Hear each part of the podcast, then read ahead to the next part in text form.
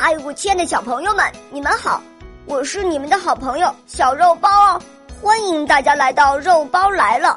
今天肉包会带给大家什么故事呢？赶快一起来听吧！喵。一诺千金。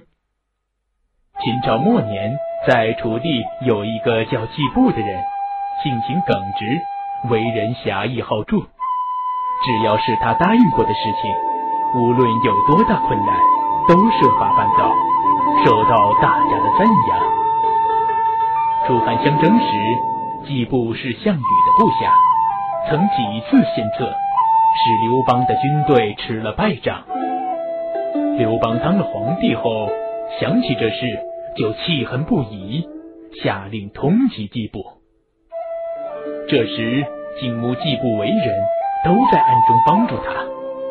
不久，季布经过化妆后，到山东一家姓朱的人家当佣工。朱家明知他是季布，仍收留了他。后来，朱家又到洛阳去找刘邦的老朋友如阴侯夏侯婴说情。刘邦在夏侯婴的劝说下，撤销了对季布的通缉令，还封季布做了郎中。不久，又改做河东太守。有一个季布的同乡人曹秋生，专爱结交有权有势的官员，借以炫耀和抬高自己。季布一向看不起他。听说季布又做了大官，他就马上去见季布。季布听说曹秋生要来，就虎着脸，准备发落几句话。让他下不了台。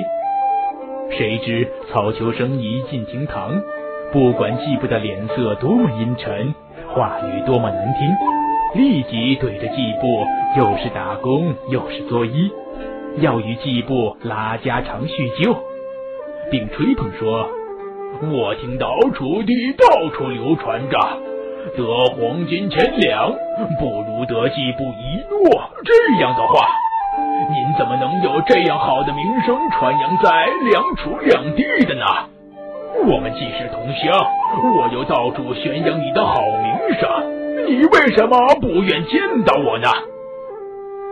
季布听了曹秋生的这番话，心里顿时高兴起来，留下他住几个月，作为贵客招待，临走还送给他一笔厚礼。